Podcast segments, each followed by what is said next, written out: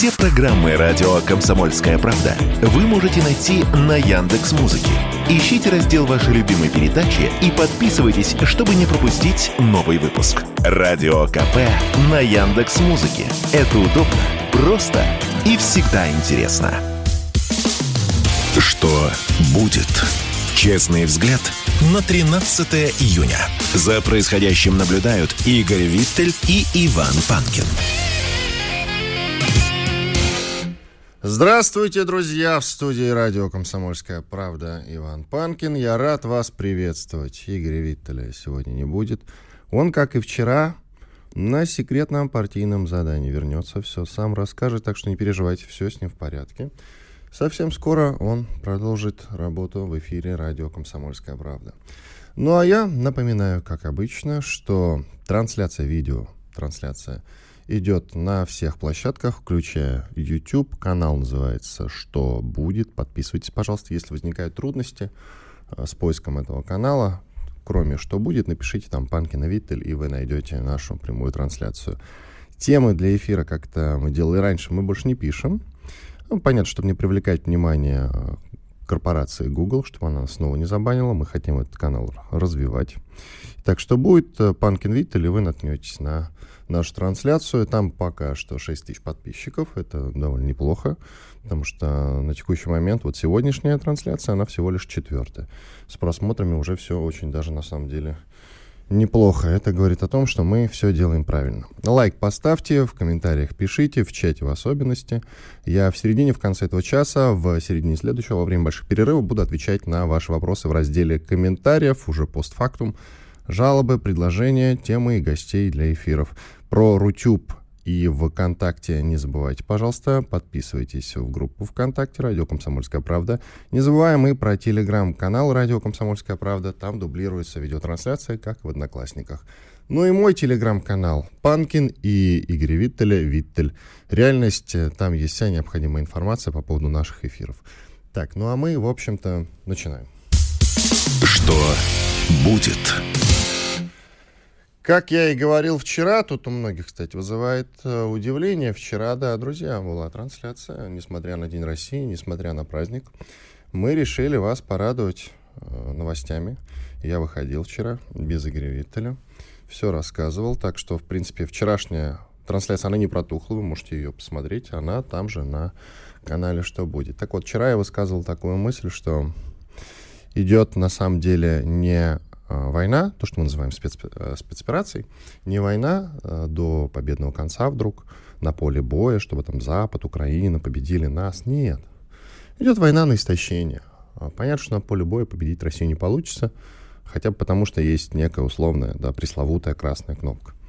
Но даже не в ней дело, а просто не получится и все. Идет война на истощение. И вот когда мы выдохнемся – вот тогда вроде как и будет некое наше российское поражение. Так думают они там, на Западе. Ну и на Украине, соответственно, тоже. Но так как э, в Киеве некому думать и нечем в основном, то за них думают, конечно, в основном в Брюсселе, э, в Лондонах, Парижах и в Вашингтоне.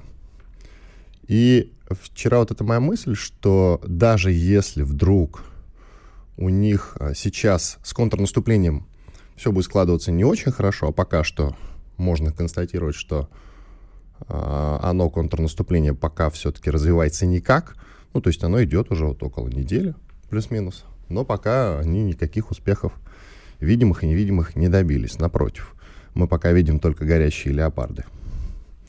И сегодня вот, пожалуйста, вам подборочка новостей, которая, в общем, мою мысль полностью подтверждает. Я говорил вчера с одним из экспертов, что несмотря на поражение на фронте, даже если совсем провалится это контрнаступление, Запад будет усиливать поддержку Украины. И вот, пожалуйста, свеженькие заявления. Первое от госсекретаря США Энтони Блинкен. А, это, по-моему, третий или пятый человек в стране. Ну, в общем, один из ведущих политиков. Коллективный Запад, говорит Блинкен, намерен, намерен максимально расширять поддержку контрнаступления Украины и оказывать Киеву долгосрочную помощь. Мы, говорит Блинкин, не перестанем поддерживать Украину. Далее заявление от э, президента Франции Эммануэля Макрона. Эммануэль Макрон сейчас, чтобы вы понимали, главный по Европе. И это не Шольц, это не кто-то другой. Это не Риши Сунок, э, премьер э, Великобритании, нет. Это Макрон сейчас.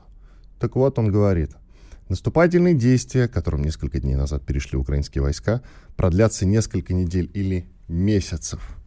И добавляет, мы сделали все, чтобы помочь его осуществить в рамках, очерченных нами с начала конфликта, наказать Россию, чтобы прекратить ее военные усилия, помочь Украине сопротивляться и отвоевать территорию. И мы будем это делать, пока сможем. Все это он говорит на встрече с Шольцем, это канцлер Германии, и с Дудой, это, собственно, глава Польши. При этом добавляет, надо отдать ему должное, но мы никогда не э, будем нападать на Россию и будем пытаться избежать любых форм эскалации этого конфликта. Ну, это, конечно, ради красного словца, потому что вот надо было смотреть, кстати, видео этого разговора. Там э, Дуда, по-моему, побледнел в этот момент. Но это его можно понять. Э, любопытно еще и заявление э, некого Мельника, забыл, кого зовут. А, Андрей Мельник, это бывший посол в Германии, который отличился рядом, рядом интересных русофобских заявлений причем таких, знаете, из разряда кровавых-кровавых. Так вот, он говорит, «А, в свете украинского контрнаступления Германии необходимо усилить военную поддержку Украины, в том числе предоставить больше, больше танков «Леопард-2», ну, бронетранспортеров и бронемашин. Ну вот, давайте посмотрим уже на реакцию иностранной прессы. Те же финны, которые, в общем-то, а, сейчас неплохо приложились, я имею в виду а, очень неплохо стали помогать. В какой-то момент они прям усилили помощь Украине. И финская пресса пишет, что Киев потерял уже половину поставленных из Финляндии танков «Леопард-2Р». Даже по этому поводу высказался американский предприниматель Илон Маск. Он заявил, что немецкие танки «Леопард-2» уязвимы перед лицом мин и противотанкового оружия. А знаете почему? А все очень просто – когда э, Соединенные Штаты Америки и э, все остальные вот, э, страны Европы, когда они начали поставлять свою технику, они забыли о таком маленьком скромном нюансе, что ее необходимо, так как техника все-таки старая, они же не новые танки отправляют, они же не идиоты совсем. Техника старая, ее необходимо, что называется, апгрейдить, модернизировать. Но они отправляли как есть.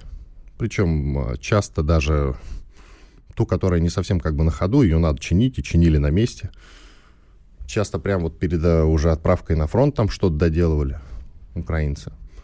А мы, напротив, все те танки, которые, э, всю технику, которую мы э, сейчас даже вот из старых своих запасов отправляем на фронт, мы ее апгрейдили, модернизировали. Т-62, например, тот же, это старый танк, действительно. Но и он прошел некий апгрейд, на него повесили дополнительную броню. Он сильно дешевле американского Абрамса, как вы понимаете. Сильно дешевле, даже старого Абрамса. Т-72 наши тоже, Т-90. Подумали над дальностью и точностью стрельбы. А, в принципе, у него хорошая. С мобильностью все в порядке. Это вам любой военный эксперт подтвердит. Вот я сегодня буду общаться. Поговорим об этом. Ну, целые заводы мы под это выделили. Ну, то есть прицел, броня, все. Подумали об этом. Старую технику мы как-то вот решили, решили дать ей новую жизнь. И у нас, в принципе, получается. Вот почему, вот с чем связан наш успех сейчас и не успех украинской страны. А там старая техника. Отсюда, пожалуйста, вот эти все красивые картинки, которые вы разглядываете в телеграм-каналах. А, разбитые леопарды, горящие кошки, как называют их некоторые. Но а, по этому поводу не надо обольщаться все равно, потому что мы обольщались полтора года назад – сейчас этого уже делать не надо. А, вполне вероятен вариант, при котором украинское контрнаступление сейчас — это а, продавливание определенных участков. Они смотрят, где у нас есть слабые места, да вообще смотрят. У них хорошая разведка, на их разведку заточена вся а, Европа, все НАТО, и работают на них. На, нам, дай бог, помогают только китайские спутники. И то это пока не, не официальная информация, как вы понимаете. То есть много нюансов, а, обольщаться не будем, но вот из свежих новостей пока, вот, которые я вам озвучил, это все, в принципе, укладывается в то, что я вам говорил вчера. Это война на истощение, они будут бросать резервы. Скоро совсем, несмотря на все заявления, что самолеты пока не дадут, истребители я имею в виду, дадут, дадут, и совсем скоро, кстати. Причем немцы, возможно, даже дадут там э, не Эвки, а свои старенькие самолеты Торнадо, какая разница? Причем даже в той же Германии шутят, э, на самом деле шутят, я видел э, на форумах, прикалываются, ну, видимо, что люди взрослые, русские нас победили на фанерных самолетах. Так что ничего страшного, надо отправлять вот эти наши торнадо, истребители старые. В принципе, даже старые самолеты, даже списанные, а не списанные, даже они представляют угрозу, это надо понимать.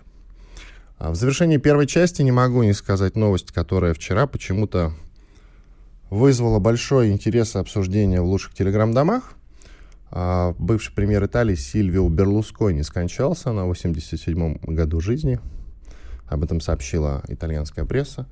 И что-то все так писали. Ой, как жаль, ой, как жаль. Я не понимаю, чего жаль. Ну, умер. Ну да, он был якобы другом России. Владимир Путин с ним постоянно встречался.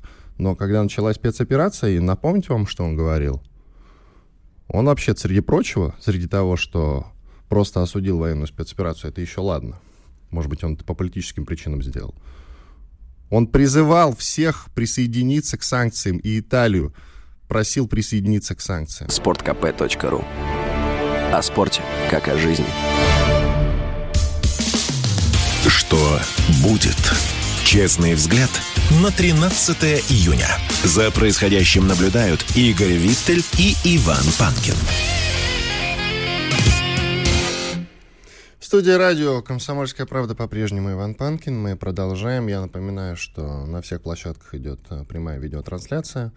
Извините, что сейчас напоминаю, это необходимо для того, чтобы развить новый, в том числе наш YouTube-канал. Что будет? Он называется. Подписывайтесь, пожалуйста, лайки ставьте в чате, пишите, ну и в комментариях. Поэтому постоянно напоминаю. Я надеюсь, что совсем скоро у нас там будет много-много подписчиков, много-много-много просмотров. Ну а мы продолжаем. К нам присоединяется, к нам присоединяется военный корреспондент из Донецка Александр Матюшин.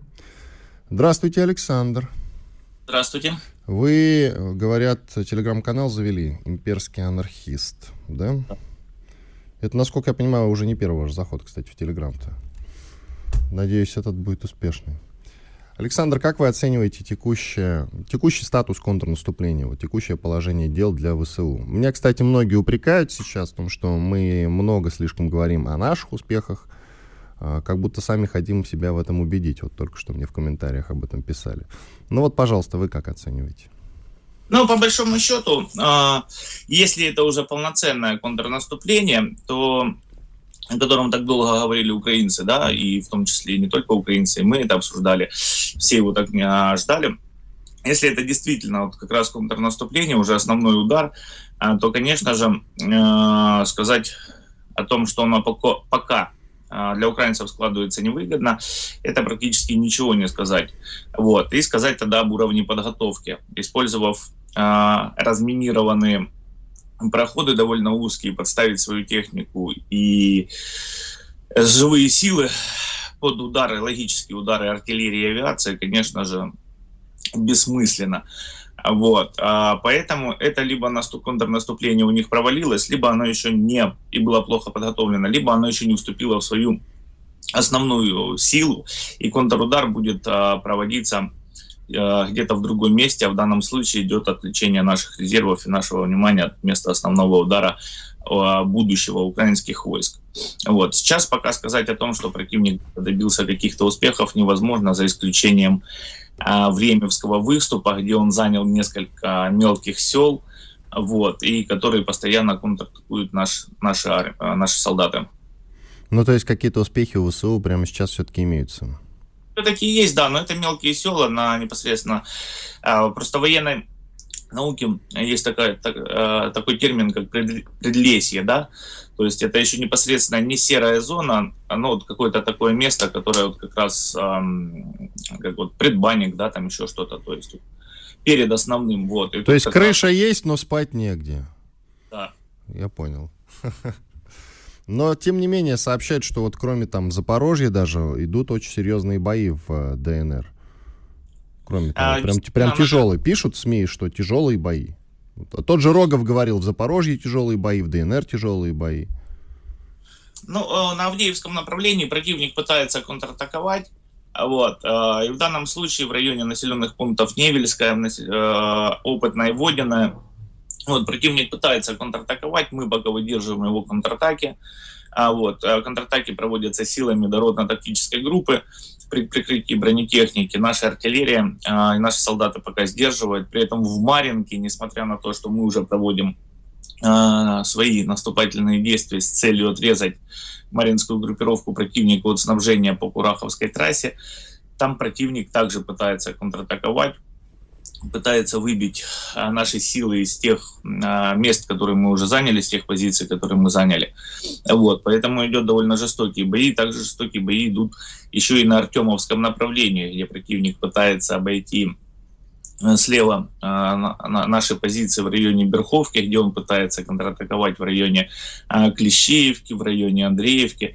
То есть постепенно противник пытается, но на Авдеевском, на Артемовском направлении уже видно, что если противник а, не получит в течение ближайших дней каких-либо подкреплений, то он будет вынужден перейти непосредственно уже в позиционную войну, в, позици... в условия позиционной войны, потому что а, его наступательный потенциал постепенно выдыхается.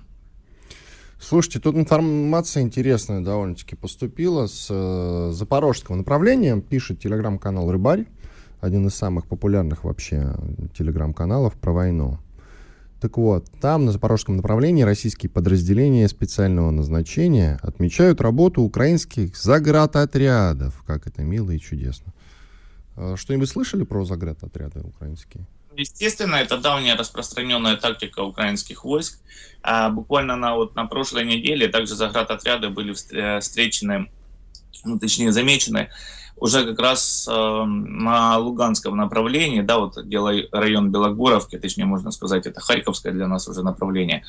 Э, там также солдаты пытались уйти с позиции, но пытались уйти с позиции не э, к нам, э, где наши войска стоят, да, а пытались уйти на территорию э, Российской Федерации, Старой Российской Федерации, туда же на границу. И там также э, заградотряды э, отработали и вполне уничтожили эту группу бойцов, которая попыталась уйти и сдаться непосредственно на территории Российской Федерации. А, также мы с вами еще, ну, по-моему, в прошлом году или в этом, не в прошлом году или в этом году, ну, неважно, обсуждали работу заградотрядов как раз на Угледарском направлении, где также только там стояли из наемников. А, Дело в том, что, Александр, мне постоянно кажется, что это какие-то вбросы, вот честно я вам скажу. Если обсуждали, возможно, да, но я вот до сих пор, честно говоря, не могу в это поверить. Наверное, может быть, это так, мне просто не верится, вот и все.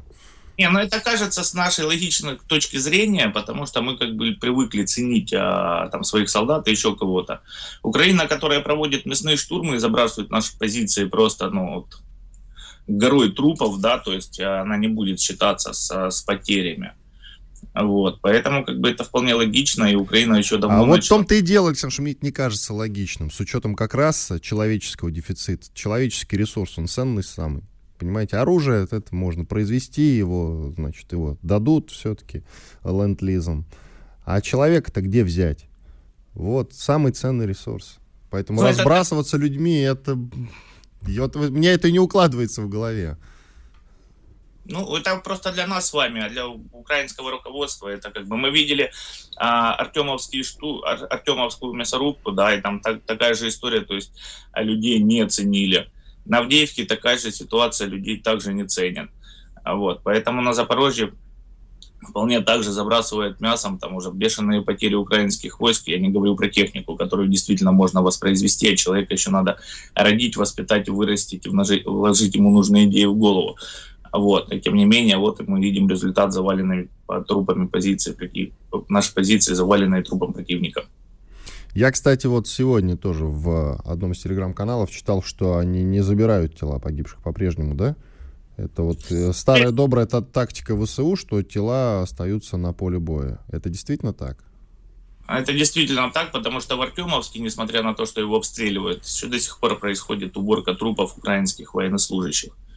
Вот. И на позициях вот, а, на запорожском направлении такая же история. То есть, во-первых, если изначально они еще пытались каким-то образом трупы забирать, то тут а, играет уже несколько э, факторов. И первый из них это, конечно же, э, не то, что там устрашение, либо не устрашение, но э, факт того, что за каждого убитого украинца надо платить его семье. А нет трупа, да, нет тела, нет дела, как говорится. Вот. Поэтому как бы пока родственники не предоставят, либо родственникам не предоставят труп и не предоставят документы о том, что э, погиб солдат, вот, а, то, соответственно, как бы платить за него не надо, он будет числиться пленным, пропавшим без вести, либо еще кем-то.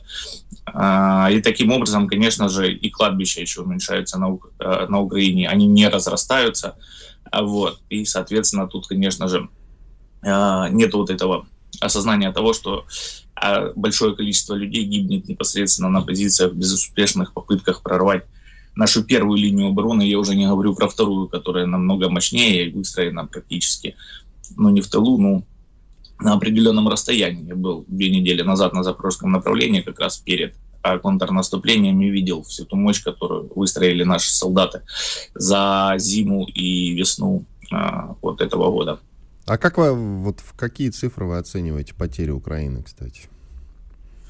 А, но сейчас, а, если суммировать, я подозреваю, что в районе 5 тысяч человек Украина уже потеряла на всех направлениях вот за Это, неделю. А, за неделю только. Угу или да. Ну и количество танков и БМП еще, конечно же, необходимо подсчитать, потому что разные данные идут совсем. И, в общем, часто в БМП записывают а, легкие а, бронированные автомобили, либо наоборот, и, в общем, там идет путаница, так же, как идет путаница непосредственно вот как раз а, с техникой, с танками. То мы уничтожили леопарды, то потом оказалось, что это какие-то колонны там брошенной техники, сельхоз, то еще что-то. То есть, а, конечно же, тут надо более точная фиксация. Нет, я спрашивал про глобальные потери общие. Цифры все называют разные. Вот у нас меньше минуты, и у вас есть какие-то предположения? Сколько их? 50, 100, 150, 350, как Кенди младший недавно сказал. Я понял. Но а, за все время вот, а, война, а, СВО с 22 года? Ну да, да, общие, общие потери, конечно. А, общие потери? Ну, их можно оценивать уже порядка 400 тысяч человек, без сомнения. Все понятно. Спасибо большое. Александр Матюшин, военный корреспондент из Донецка. Подписывайтесь на его телеграм-канал «Имперский анархист». Так, сейчас у нас большой перерыв, четырехминутный. После полезной рекламы и хороших новостей мы вернемся в эфир и продолжим. Оставайтесь, пожалуйста, с нами. Сейчас я буду отвечать на ваши вопросы в YouTube, которые вы пишете в чатике. Радио «Комсомольская правда». Срочно о важном.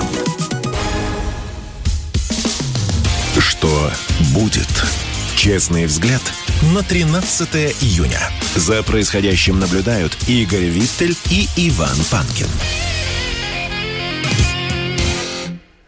Мы продолжаем в студии радио «Комсомольская правда» Иван Панкин. Я напоминаю, что Игоря Виттеля сегодня нет. Все в порядке, все нормально, не переживайте. Совсем скоро он вернется и присоединится к нашим эфирам. Я напоминаю, что прямая видеотрансляция идет на всех площадках Самое главное, она идет на YouTube, на самый удобный пока что, к сожалению, увы, для нас площадке. YouTube-канал «Что будет» называется. Там уже прямо сейчас, вот давайте вместе с вами в режиме реального времени посмотрим, сколько подписчиков. Ну, почти 6,5 тысяч, неплохо. Подписывайтесь активно. Спасибо вам большое. Продолжайте это делать. Поставьте лайк. И в комментариях пишите, в чате, соответственно, текущие какие-то вопросы в конце этого часа, в середине следующего, во время больших перерывов буду отвечать на них, на ваши вопросы в разделе комментариев. По традиции, жалобы, предложения, темы и гостей для эфиров предлагайте. Вот мне вчера написали, позовите Ваджру поговорить про украинский язык, и сегодня Ваджра будет. Исполняем ваше желание, друзья. Все, что вы хотите, все, вы пожелаете, все, что вы пожелаете. Телеграм-канал Панкин мой и Виттель реальность это Игоря, пожалуйста, тоже подписывайтесь. Ну а к нам присоединяется Павел Шпилин, политический аналитик. Павел Петрович, мое почтение. Здравствуйте, доброе утро. Так, ВСУ... А вот давайте по порядку, собственно, так как мы с вами-то контратаку, контрнаступление не обсуждали. Кстати, мне вчера, э, кажется, военный эксперт Дрозденко ругал за то, что мы называем это контрнаступлением, а правильно говорить наступление все-таки, как говорит верховный главнокомандующий Владимир Путин. Вот. Ну, не суть. В общем, э, оцениваем, как вы оцениваете украинское контрнаступление на текущий ну, момент? Ну, пока, в общем, пока, в общем, э, ничего у них не получается, к счастью для нас. А, но, честно говоря, я бы э, относился к этим планам все-таки серьезно.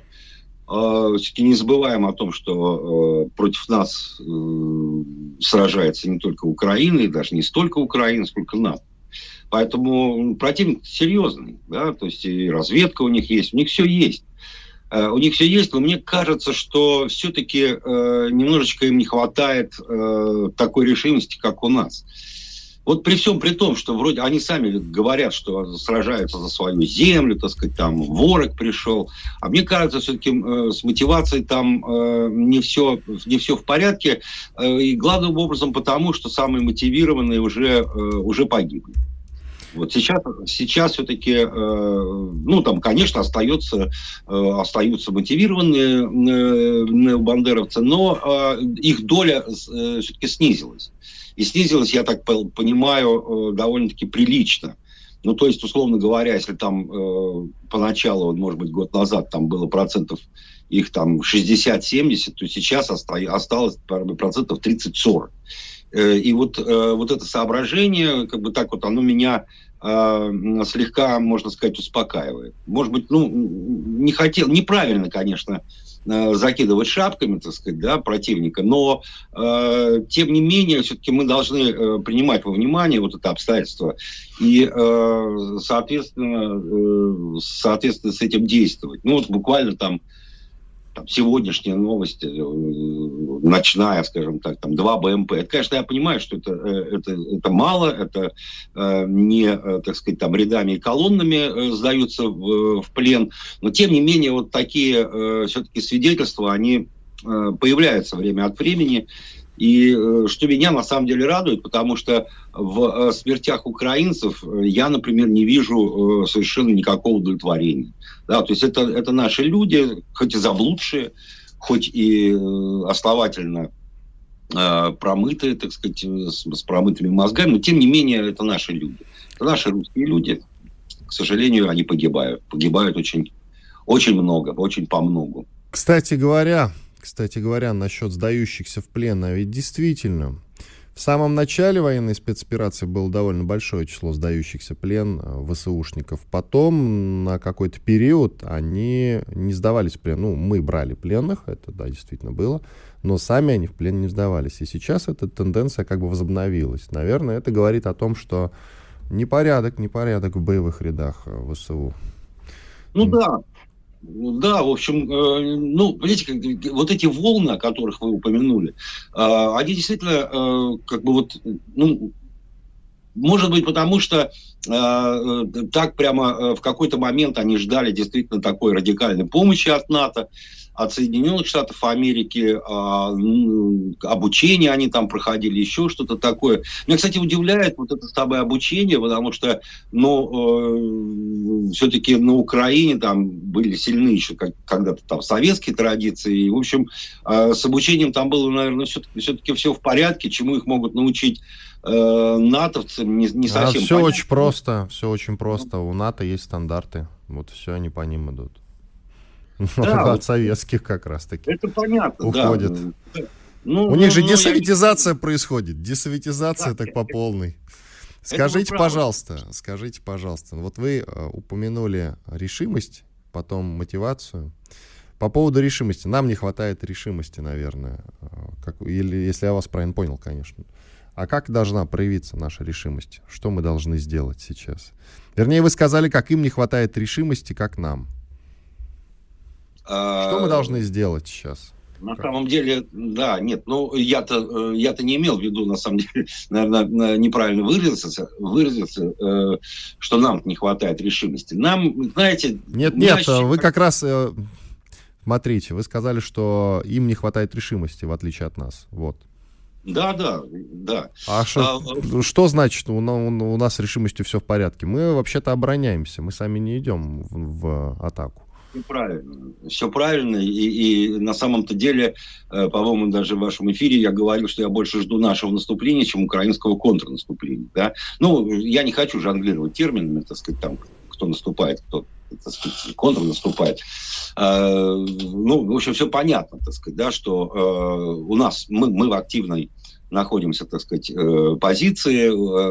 Украина, как бы она более такой защищающейся позиции. А, мне кажется, вот у меня такое ощущение, что, ну почему вот, почему там Артемовс так долго брали, почему вообще э, задействованы ЧВК вот так, ну по крайней мере, э, по крайней мере те, о которых мы слышим, да, там Ахмат, там Пригожинский, там Вагнер и так далее, потому что вот, э, ну, по крайней мере, у меня создается такое впечатление, что мы хитрим, что э, вот, вот сейчас мы видим, да, так сказать, э, как там леопарды горят, Брэдли горят, так сказать, все, вся эта техника горит.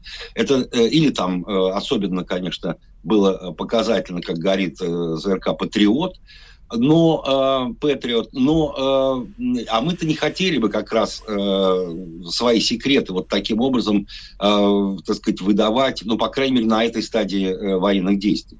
Вот у меня ощущение такое, что э, какая-то такая военная, знаете, хитрость, так сказать, присутствует, э, потому что, ну, совершенно очевидно, что вот по почти год уже э, мы находимся, так сказать, да, вот на на одной и той же какой-то такой стадии, на какой-то фазе.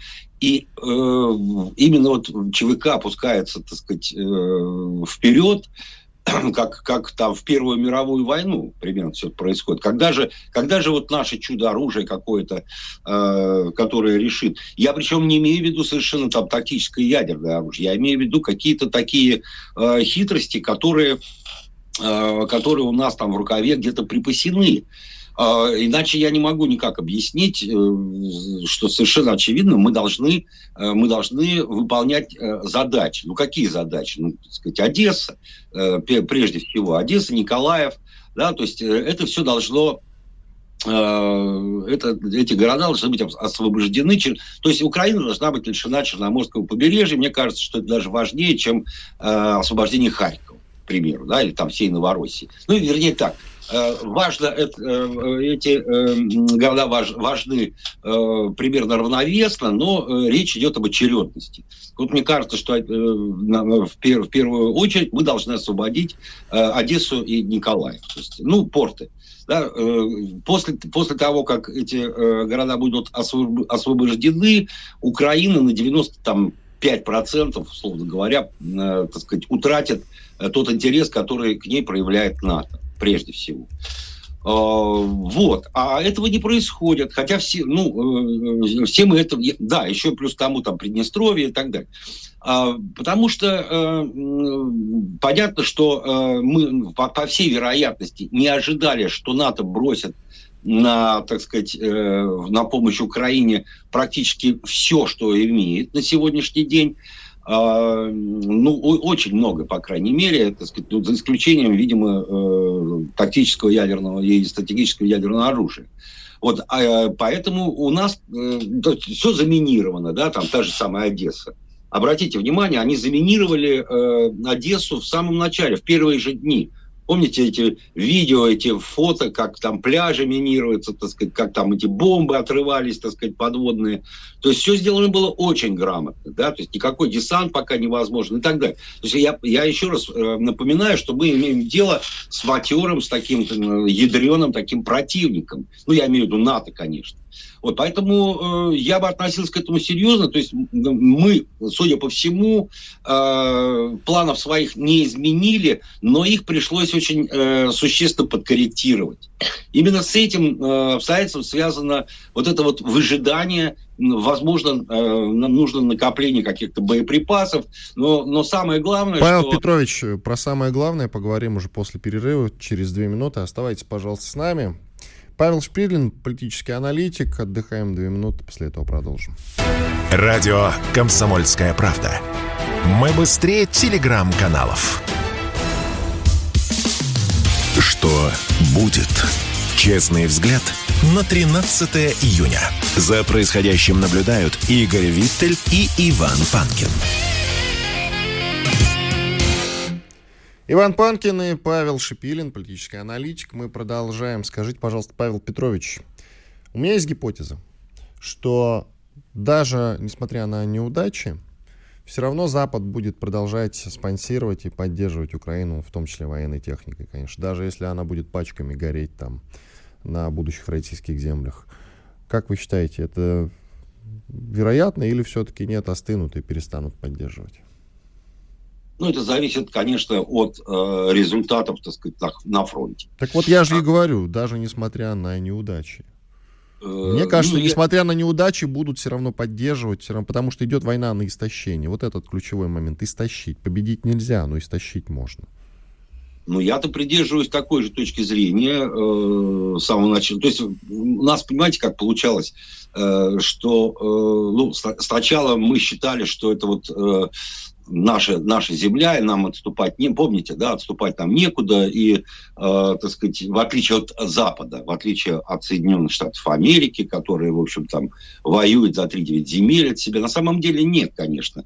Э, у Америки э, очень многое поставлено на карту, если практически не все. То есть для них, э, для них проигрыш на Украине означает э, потеря гегемонии полностью. И уже сейчас это, это происходит но происходит это, видимо, дате, вот глобальный юг, как он э, реагирует на спецоперацию, ну там ночью, вчера вечером э, в Эмиратах, так сказать, нас поздравляли с Днем России, да, вспомните эту да, башню. В, в Дубае на самом высоком здании. Да. Флаг да, России. Есть, угу. Конечно, глобальный юг, он на нашей стороне, но э, глобальный юг при этом, конечно, выжидает, чем дело кончится. То есть если вдруг Америка все-таки побеждает Россию, ну, Россия исчезает, то этому самому глобальному югу не останется ничего, как подчиниться Э, ну, переподчиниться, так сказать, заново э, гегемону. Гегемония будет восстановлена, доллар будет восстановлен, э, неоколониальная политика будет продолжаться э, в полный рост. Поэтому, э, да, а если этого не произойдет, а мы все э, понимаем, ну, надеемся, верим, что этого не произойдет, э, то тогда Америка превращается в региональную державу, в обычную. Скорее всего, э, там начинается уже такая действительно полноценная гражданская война, поскольку поскольку э, произойдет снижение уровня, так сказать, жизни. И э, это, тоже, э, это тоже равносильно э, тому, что Америка исчезает. Ну, как исчезает? Люди разбегаются, там еще что-то что кровавое, возможно, происходит, поэтому им тоже есть за что драться в, в равной степени, так же, как и нам. Мы просто должны понимать, что там тоже очень много поставлено на карту, поставлено все. То есть вот столетняя, так сказать, гегемония этого самого доллара и э, процветания Соединенных Штатов э, э, подойдет в этом случае к концу. То есть они, конечно, тоже дерутся за свое будущее. Мы должны все-таки отдавать э, себе в этом отчет. Поэтому, э, конечно, э, они будут и поддерживать всячески Украину. Другое дело, вот вы говорите, война на истощение, мне кажется, это война за существование все-таки, ну, исходя из того, что я только что сказал. А другое дело, что, конечно, да, они будут, так сказать, истощать, э, наблюдать за тем, что происходит, насколько сейчас, мне кажется, их это вполне устраивает, им удалось нас задержать вот на тех рубежах, которые сегодня захвачены, и Э, туда-сюда вот эта линия э, соприкосновения будет передвигаться, и их это вполне устраивает. Нас-то устраивает, э, нас такое, такое положение не устраивает. Понятное дело, что мы должны таким образом вот эта проблема, объявленная задача изначально, да, денацификация и демилитаризация Украины, она не решается. То есть она решается только в том случае, если Украина Э, ну, практически, ну, практически до Львова, до западных границ своих будет освобождена. Да, то есть корректно так выражаемся, потому что э, в противном случае, даже если остается Галичина там с Волынью какая-нибудь мелкая, вроде бы, оттуда будет исходить угроза, это, это совершенно понятно. Э, другое дело, что ну, там э, есть нюансы какие-то. Вот, поэтому, э, конечно, э, мы должны будем э, решать, решать эти проблемы, решать проблемы безопасности. В противном случае, конечно, НАТО будет постоянно поддавливать да, вот, через Украину и будет постоянно доставлять нам всевозможные неприятности, теракты, диверсии, все что угодно будет происходить. Нам этого, конечно, абсолютно не нужно. Другое дело скорости, другое дело э, темпы э, вот этого самого э, выполнения этих самых задач. Ну и вот еще тоже новость интересная. Сейчас в Германии проходят учения Air Defender, которые являются крупнейшими в истории Альянса НАТО по развертыванию военно-воздушных сил. Цель учений заключается в отрабатывании воздушных операций с союзными ВВС. И в то же время министр обороны Украины Алексей Резников назвал тему коалиций а, по истребителям, приоритетной для Киева на будущей встрече в формате «Рамштайн». И это все говорит о чем? Что все-таки истребители и в больших количествах таки будут выделены Украине в ближайшем будущем. Правильно? Да, абсолютно верно, конечно. Просто другое дело, что, понимаете, это, это не вундерваффе, так сказать, это э, любая вот, ну, начиная там с джавелинов, так сказать, да, и заканчивая э, вот этими э, самолетами, так сказать, всевозможными, э, это все не, э, не сможет переломить э, ситуацию на фронте. Э, переломить ситуацию на фронте они могли бы Э, там, передав Украине тактическое э, оружие или хотя бы там грязную бомбу, это уже э, многое бы изменило. А вот, э, вот эти все, э, вот это все вооружение, это там усовершенствованное оружие э, столетней давности, да, то есть и аэропланы были там в Первую мировую войну, все что угодно было. А, но это все, так сказать, такие вот, знаете, э, какие-то э, меры, которые, которые не решают ситуацию на фронте, на фронте кардинально. Поэтому здесь я совершенно спокойно отношусь к этим играм вокруг F-16, Э, потому что, э, ну, по тем причинам, которые я назвал. Э, другое дело, что для Украины это каждый раз какая-то морковка там появляется, так сказать, которую а, они с удовольствием к ней тянутся, у них там духоподъемность, так сказать, там повышается. Вот. Но, но это, это речь, речь идет, не, конечно, не о том, что что-то такое произойдет серьезно. Другое дело, наверное, вот эти учения, Defender, да, которые действительно э, беспрецедентны по масштабам, но это нормальная э, реакция на э, на войну в Европе, которую НАТО, так сказать, наблюдает у собственных границ. Они пытаются таким образом какой-то сигнал отправить, мы его получаем, обрабатываем, так сказать, да, и принимаем к сведению. Тоже ничего такого. Ну да, масштабы, конечно, другие, масштабы такие имеют там кратное увеличение с привлечением каких-то значит, новых Э, новых, новых э, каких-то конфигураций, там аэродромы многие задействуются. Но, э, опять же, для нас это ничего нового, потому что мы абсолютно безмятежно наблюдаем за этими телодвижениями, сколько у нас есть ядерное оружие, и, в общем, нам все это с Европой, если, если я правильно понимаю нашу позицию, нам не, не особо интересно, что происходит в Европе вот, по части там вооружений. Ничего не ничего они сделать не, не смогут, так сказать, и они, конечно, э, вряд ли они пойдут войной, да, какие-то могут быть локальные вы, вылазки в сторону Украины, там, Польши, э, прибалтийских, э, так сказать, тигров, но э, на, этом, на этом все, э, я думаю, закончится. А, вот, собственно, какая история. То есть европейские учения нас не особо беспокоят, они неприятны, но беспокойства они не вызывают. А F-16 э, не изменит э, радикально, э, так сказать, соотношение сил на фронте. Да вот мы постоянно говорим, когда какие-то новые поставки предполагаются, а мы постоянно говорим, да ничего не изменится, ничего не изменится. И действительно ничего не меняется, фронт стоит, слушайте, уже полтора года. Правда, потери с обеих сторон. Но да, да. глобально ничего не меняется. То есть это не то чтобы хорошая ситуация, согласитесь. Нет, Ничего хорошего в этом нет. Но я как раз вот сказал, что такое вот ощущение, что мы э, то ли, так сказать, э, лишаем Украину, ну, просто постоянно же происходят эти самые э, бомбардировки, ракетные обстрелы. Э, по... Да, кстати, сейчас усилили. Мы усилили, да. действительно. Это радует, ну, это радует. Ну, а нам деваться особо некуда, инфраструктура э, милитаристская, она должна быть, конечно, э, уничтожена. А там, судя по всему, мы как раз бьем по складам, где хранится вся эта западная техника. Да, да, и, ну и по резервам тоже бьем, по живой силе тоже бьем.